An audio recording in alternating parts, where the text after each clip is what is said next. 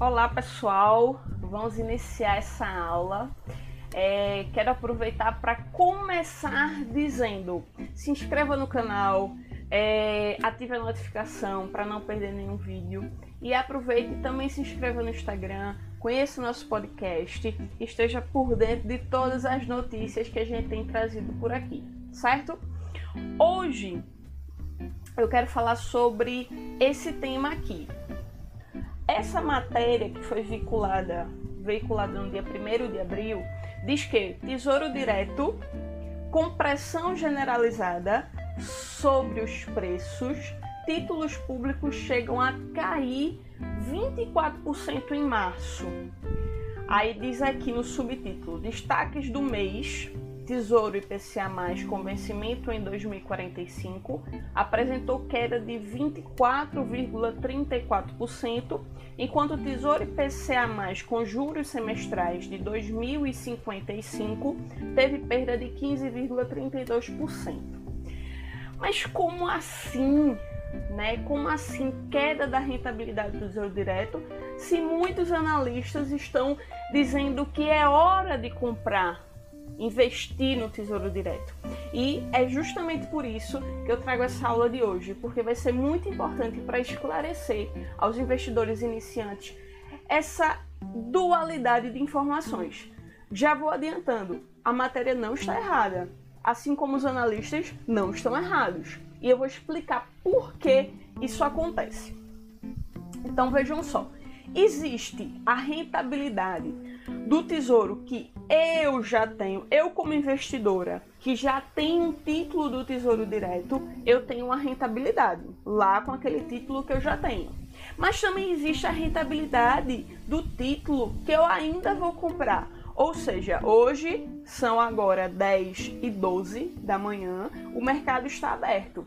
E está lá a o preço de hoje. Se eu comprar hoje o título, a rentabilidade prometida vai estar lá.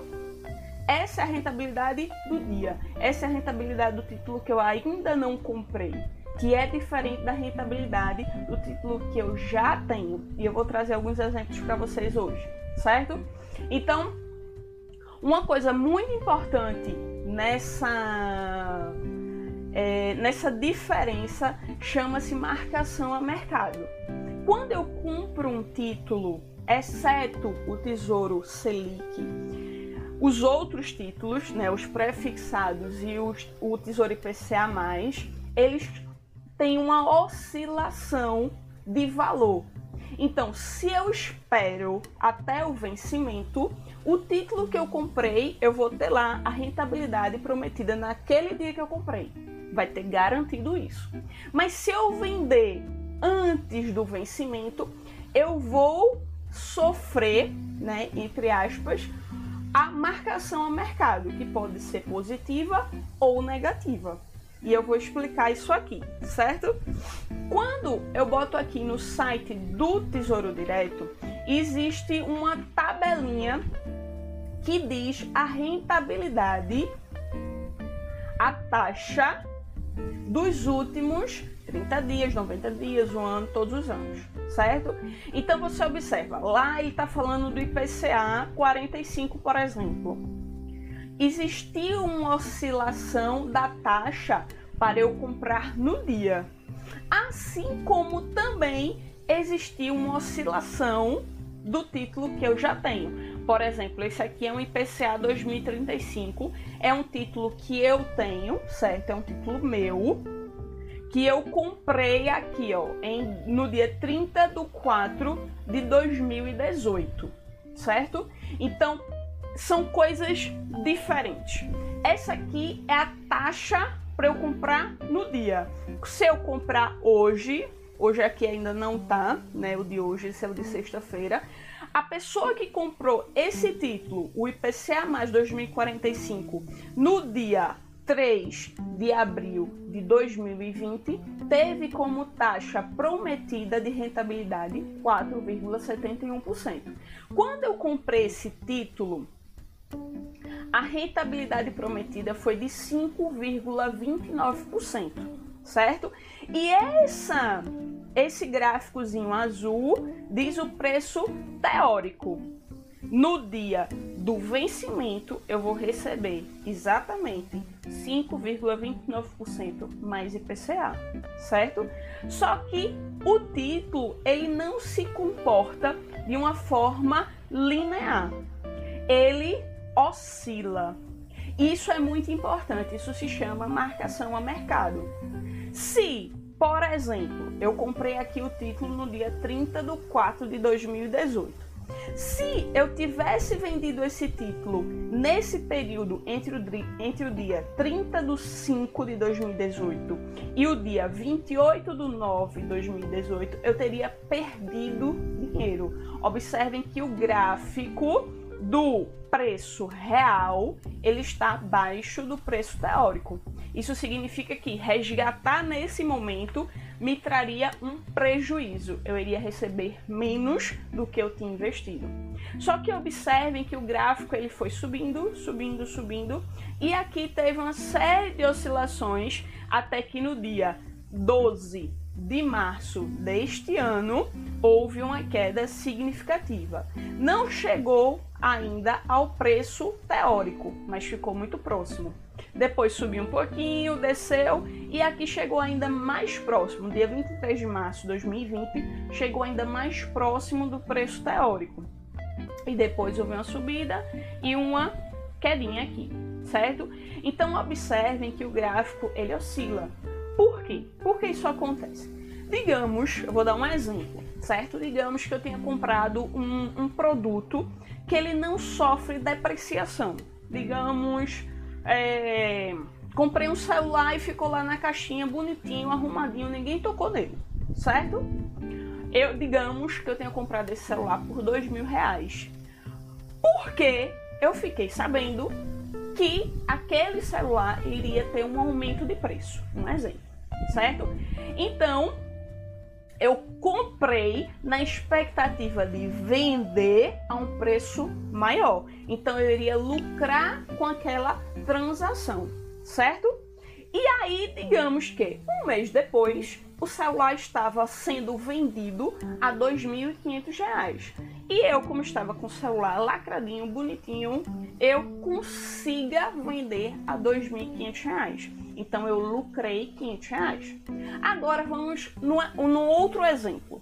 Digamos que eu tenha comprado por mil reais e ao invés de subir, o preço caiu. E um mês depois o celular estava sendo vendido por 1.500 reais. Então eu, se eu vendesse esse celular nesse momento, eu iria perder 500 reais é uma analogia do que acontece, do que significa marcação a mercado. Quando eu compro um título e se eu quiser vender esse título antes do vencimento, eu vou vendê-lo no preço que está no mercado naquele momento. Então, se o título, se meu título valorizou, eu ganho. Se meu título desvalorizou, eu perco. E é por isso, só um parênteses aqui, é por isso que você não deve colocar sua sua é... Meu Deus, escapou o nome. sua reserva de segurança no Tesouro IPCA nem no tesouro pré-fixado, porque eles sofrem com essa oscilação do mercado. Você pode se beneficiar, mas você também pode se prejudicar. No momento, digamos que eu, eu tivesse precisado desse dinheiro nesse período, eu teria me prejudicado, certo? Mas se eu tivesse, por exemplo, aqui, pego o pico, né? Ou por aqui, eu teria me beneficiado. Então, isso pode acontecer. Você pode se prejudicar ou se beneficiar, certo? Então, quando a matéria traz aqui que o título chegou a cair 24% no mês de março, ele está falando disso aqui. Ele está falando do título que eu já tenho, do título que eu comprei lá atrás. Então, esse título, observem que aqui março, aqui começou o mês de março, aqui, certo? No início houve uma pequena subida, depois uma descida muito brusca. Então, entre o primeiro dia de maio e o último dia de maio, que está por aqui, ou de maio, de maio não, perdão, de março, houve uma desvalorização. Observem que aqui está nesse ponto do gráfico. No início do mês estava nesse ponto do gráfico, aqui em cima, certo? Então, houve uma queda significativa da valorização, né? Ou seja, houve uma queda de rentabilidade, certo? Mas observe o que aconteceu no mês de março para títulos que eu ainda não tinha comprado, para títulos que eu queria comprar. Observe que houve uma valorização significativa. Aqui no iníciozinho do mês, deixa eu pegar aqui nos últimos 90 dias que dá para ver o mês inteiro.